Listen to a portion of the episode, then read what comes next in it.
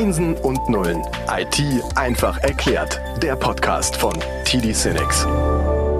Herzlich willkommen zum Podcast Einsen und Nullen IT einfach erklärt. Wir starten heute eine neue Staffel, einen neuen Schwerpunkt mit dem Titel Resilienz hybrider Arbeitsplätze. Zu Gast sind heute drei Personen. Bert Skorupski von Quest, Ragnar Heil von Quest und Frank Siebmann von TD Cinex. Wir haben heute einen riesigen Auflauf hier. Wie ich hoffe, dass wir ja, uns einmal kurz, nachdem wir uns vorgestellt haben, auch unterscheiden können. Wir haben natürlich die Schwierigkeit, zweimal Frank dabei, aber auch das kriegen wir hin. Erstmal Hallo zusammen. Ja, hallo, Servus. Hallo. Hallo Frank. Worüber reden wir heute? Wir haben die Staffel Resilienz hybrider Arbeitsplätze. Vielleicht kann jemand ganz kurz erklären, äh, was auf dieser Reise hier passiert. Ja, sehr gerne.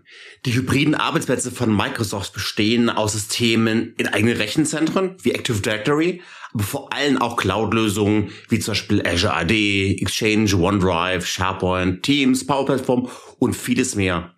Und wir sprechen in diesem Podcast über das Management von diesen komplexen Lösungen aber auch über Modernisierung und diskutieren vor allen Dingen, wie man den Hybrid Modern Workplace resilienter gegen Cyberangriffe machen kann. Okay, das ist der Schwerpunkt. Wir werden natürlich in den einzelnen Episoden bestimmte Schwerpunkte legen nochmal. Also der gesamte Schwerpunkt wird ein bisschen unterteilt werden. Bevor wir dann in der jetzigen Episode starten, Frank, du bist das erste Mal hier. Bert, Ragnar, ihr wart schon mal zu Gast. Deshalb würde ich einfach sagen, Frank, Du musst einmal kurz erzählen, du bist neu. Warum bist du hier? Wer bist du? ja, sehr gerne. Äh, Freue mich, dass ich dabei sein darf. Frank Siebmann, jetzt seit ja, sechseinhalb Jahren schon bei der TD Synex als Pre-Sales, technischer Pre-Sales im Cloud-Bereich. Habe eine sehr, sehr lange Historie als Techniker in, durch verschiedenste Systemhäuser. Und ähm, was bei mir eigentlich immer seit jeher der Fokus war, war dieser Hersteller Microsoft mit allem, was sie so gemacht haben und auch den Entwicklungen ähm, von den ersten äh, Deployments Active Directory bis heute hin zu Cloud, wo uns das Thema halt immer noch begleitet. Cool, vielen Dank. Jetzt wissen wir auch, warum du dabei bist. Also du hast eine Berechtigung, du hast eine Expertise. Wir reden heute über die Resilienz hybrider Arbeitsplätze. Vielleicht können wir das noch mal so ein bisschen definieren. Ähm, ja, warum ist das so wichtig? Was passiert da gerade? Da steige ich einfach ähm, kurz ein. Und äh, Hintergrund, warum diese hybriden Arbeitsplätze so zugenommen haben, ist sicherlich, dass wir uns alle immer mehr in, in, an eine Welt gewöhnen, die viel aus dem Homeoffice auch arbeitet. Ähm, damit die Arbeitsplätze nicht mehr nur alle im Unternehmen, im Netzwerk äh, beheimatet sind, sondern sich, äh, wie gesagt, von ferne zu den verschiedenen Workloads verbinden müssen, die Kommunikationssysteme von ferne greifbar sein müssen und natürlich auch viele Sicherheitsaspekte damit ähm, sich deutlich erweitert haben, denn das Netzwerk ähm, vom Unternehmen endet nicht mehr an der Firewall, sondern hat jetzt einfach hunderte, zum Teil tausende Arbeitsplätze da draußen, die mit den Unternehmensinformationen ja auch umgehen müssen. Genau. Sehe ich genauso. Wir haben viele, viele Geräte, Devices, Formfaktoren dazu bekommen, die wir mit den Mitteln und Tools vor, sag jetzt mal ganz salopp, 20 Jahren noch uns gar nicht beschäftigt haben, wo wir einen ganz klassischen Arbeitsplatz hatten. Heute Bring Your Own Device. Ja, viele von uns arbeiten vielleicht sogar schon mit eigenen Geräten, die in Unternehmensnetze eingebunden werden. Und darüber wollen wir heute ein bisschen sprechen. Ähm, wie macht man das sinnvoll, statthaft und vor allem sicher? Ja, und wenn wir uns anschauen, ich meine, es gab diese Dynamik in den letzten Jahren, also sehr viele haben von zu Hause aus gearbeitet. Aber auch wenn man heute schaut, es kann ja sein, es sitzen vier Leute im Büro und dann ist eine Person trotzdem virtuell dabei und schon sprechen wir von einer hybriden Arbeitswelt, auch wenn vier ganz stationär analog in Farbe voreinander sitzen. Es reicht ja eine Person, die irgendwie zugeschalten ist und schon haben wir dieses hybride ähm, Erlebnis und mit all diesen Herausforderungen und aber auch Anforderungen. Ja, wir haben auf jeden Fall auch Klassiker im hybriden Arbeitsplatz in diesen Umgebungen, zum Beispiel Active Directory und natürlich auch dann modernisiert in der Cloud über Azure AD und diese Klassiker wie Exchange, OneDrive, SharePoint und jetzt natürlich auch Teams extrem prominent, aber auch die User und die Unternehmen gucken immer mehr in neuen Workloads, würde man im Amerikanischen sagen, wie die Power Platform und Microsoft Viva die vor allen Dingen auch aus den Fachabteilungen kommen. Das heißt also, früher wurde das IT-Angebot, die Arbeitsplätze von der IT angeboten und jetzt kommen immer mehr Fachabteilungen. Im Beispiel von Viva kommt die HR-Abteilung auf die IT zu, sagt Mensch, hier sind Lösungen, die die Employee Experience stärken und steigern können. Und das sind einfach neue Arten von Kommunikation, die wir sehen, was es vor drei oder fünf Jahren noch nicht gab, wo alles nur von der IT ausgerollt worden ist. Was macht das mit den Unternehmen? Also wenn jetzt die HR-Abteilung kommt und sagt, wir brauchen das, die IT muss reagieren, ähm, was macht das mit den Unternehmen? Was kommt da auf die zu? Die IT hat auf der einen Seite für mich wahrgenommen eine Spannung, weil sie haben natürlich auch ihre eigenen Ziele, ihre eigene Agenda, wo sie Systeme modernisieren wollen. Und dann kommen immer wieder die Fachbereiche und haben wieder neue Wünsche, neue Anforderungen, neue Tools, die die IT noch gar nicht kennt, noch gar nicht auf Sicherheit, Compliance und Governance evaluiert hat.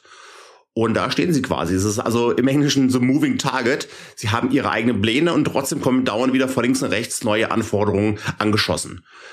Und von daher sehr viel Fokus jetzt auf halt Change Management oder gerade in dem Punkt, wo sich so viel verändert, wo so viele neue Lösungen auf die IT hinzukommen und auch auf die End-User natürlich auch, äh, können halt Tools vor allen Dingen auch einen guten Dienst leisten, weil, weil sie da Lösungen sicherer machen und rechtskonformer äh, gestalten und die IT auch entlastet wird. Weil wir möchten bei uns immer auch mit unseren Partnern und über das Microsoft Partner Ökosystem immer sicherstellen, dass diese Tools wirklich äh, helfen und helfen heißt ganz konkret, die IT hat mehr Zeit für ihre Fachbereiche mit den, wie eben erwähnten, angestiegenen, erhobenen Anforderungen. Genau, kann ich von unserer Seite auch zu 100 Prozent unterstreichen. Es findet ein sehr signifikanter Wechsel statt äh, hin von die IT treibt Projekte hin zu die IT wickelt Projekte ab, also sie ist für die Umsetzung verantwortlich, aber tatsächlich die Anforderungen, die kommen heute so viel mehr oder quasi zu 100 Prozent eigentlich aus den Fachbereichen, weil die natürlich auch sehr viel genauer qualifizieren können. Was sind denn unsere Anforderungen? Das war etwas, was ja eine IT in aller Regel gar nicht abbilden kann.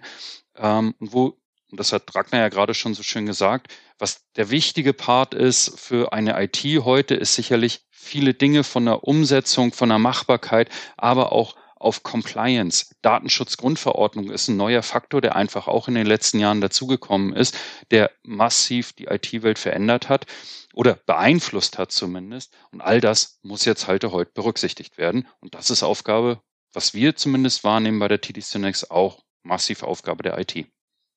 Jetzt hast du äh, gerade gesagt, die, die ähm, Anforderungen kommen natürlich direkt aus dem Business.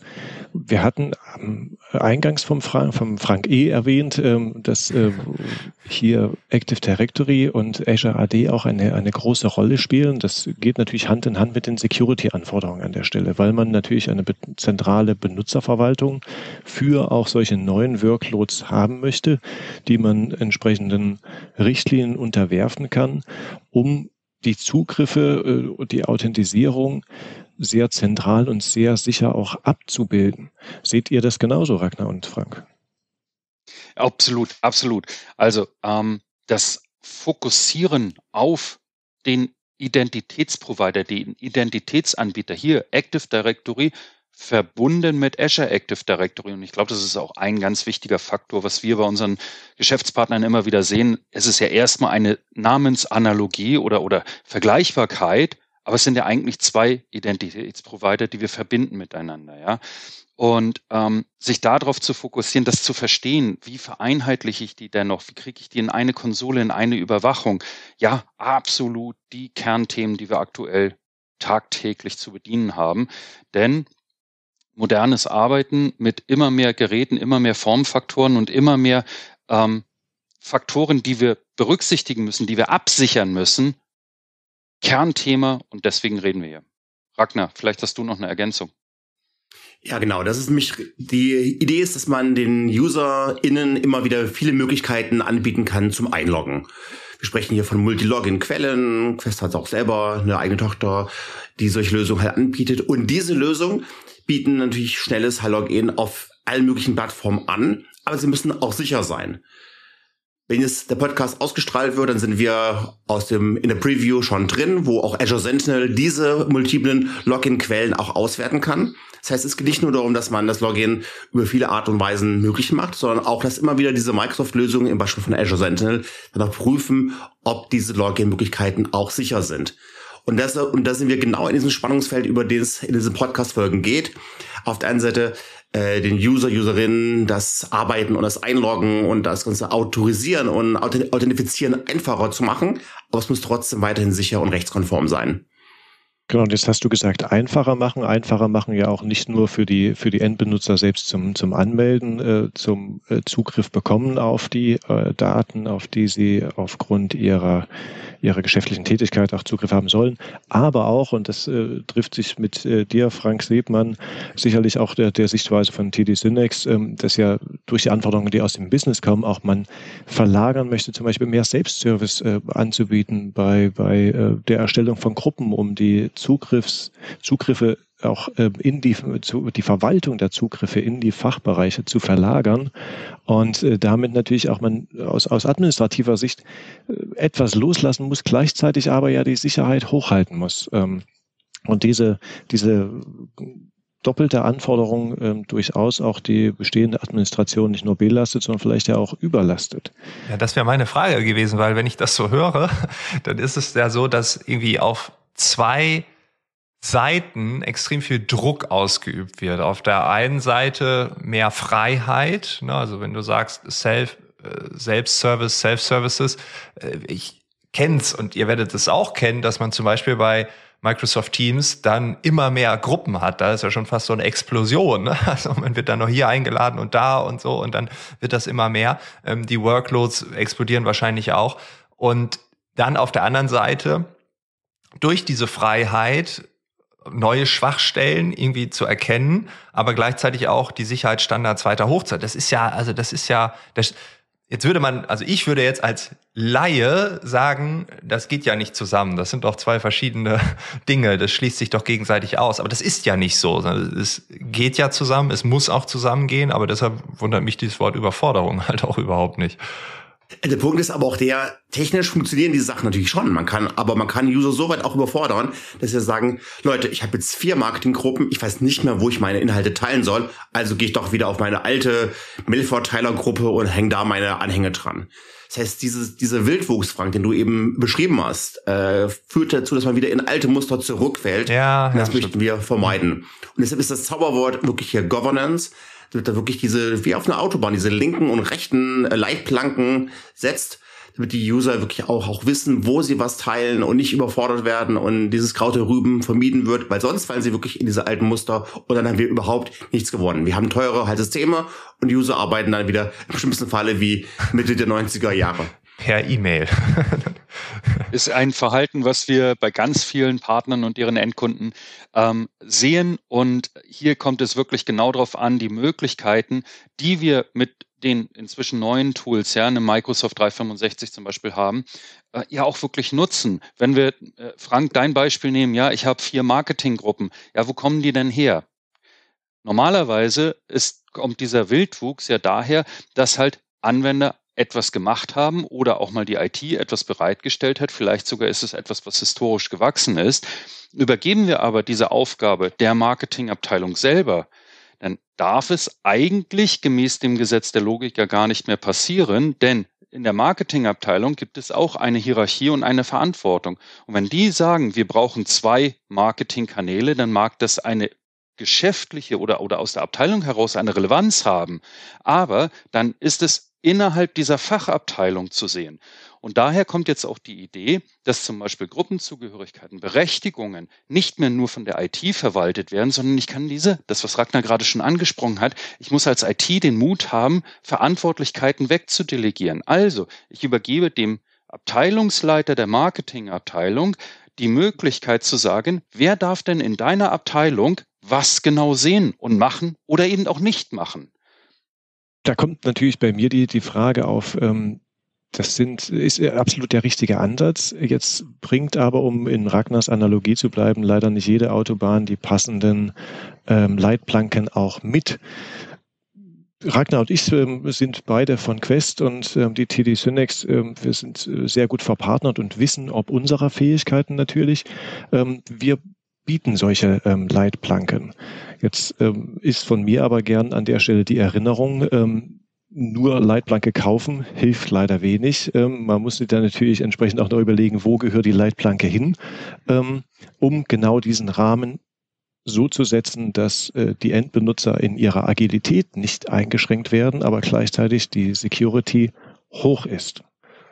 Das ist für mich auch wie so eine Art Fitnessstudio, wo ich dann auf der einen Seite im Fitnessstudio mein Abonnement abschließen kann. Nur wenn ich halt nicht hingehe, und das ist jetzt wirklich natürlich trivial, was ich sage, wenn ich nicht hingehe, weil ich natürlich auch nicht für nehme, auch nicht ab. Das heißt, ich muss da aktiv halt dabei sein. Das Kaufen des Abonnements reicht nicht aus. Klar, ich brauche tolle Geräte, tolle Tools im Fitnessstudio, aber dann auch ein Trainer und Trainerin, die mir auch helfen, die mich auf mich individuell hingehen. Und das sehe ich halt immer wieder deutlich, dass wir nicht so stark allgemein über Security und Sicherheit und, und Governance und Compliance sprechen, sondern noch griffiger halt reingehen müssen und noch ge genauer gucken.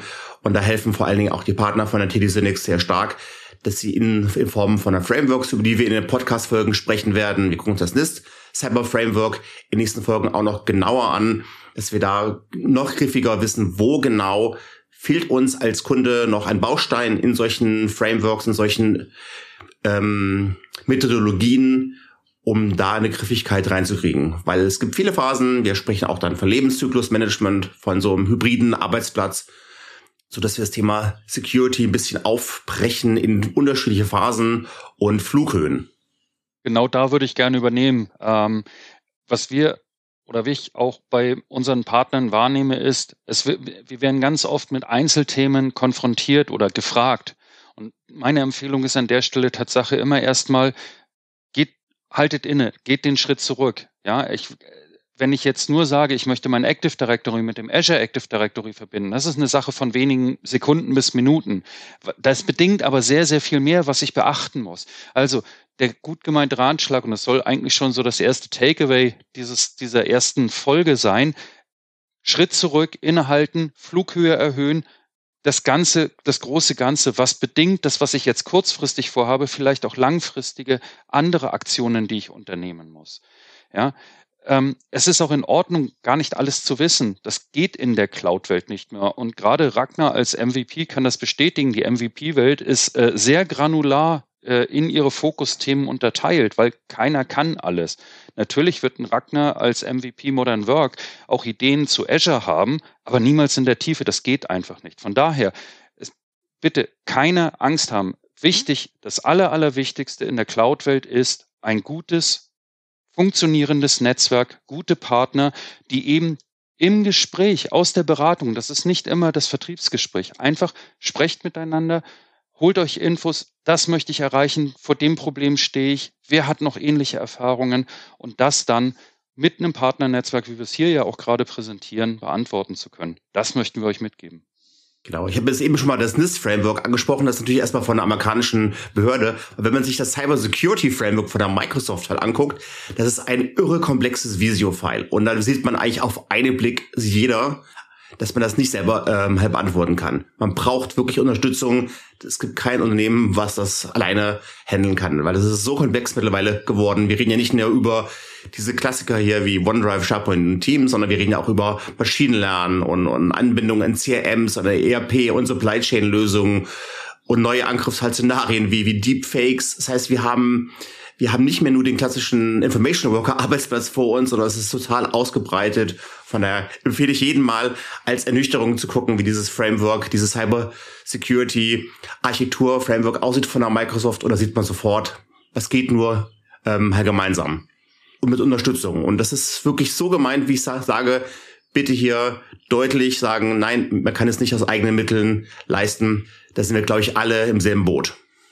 Wir werden das Framework in den Shownotes verlinken. So ein kleines Demut-Training und Augen öffnend, dass man vielleicht doch nicht alles selbst kann. In der nächsten Episode, ich würde hier einen Cut machen wollen, weil wir haben das Thema Security jetzt schon mehrfach angesprochen, ähm, auch ein Framework angesprochen. Wir werden in der nächsten Episode auch über ein Framework sprechen. Äh, jetzt nicht das komplexe mit dem Demut-Training, sondern ein anderes. Und äh, ja, ich freue mich drauf. Nächste Woche tauche ein bisschen tiefer ein und vielen Dank, dass ihr dabei wart. Gerne, freue mich auch. Servus, danke, ciao. Einsen und Nullen ist eine Produktion von TD Cinex und erscheint überall dort, wo es Podcasts gibt.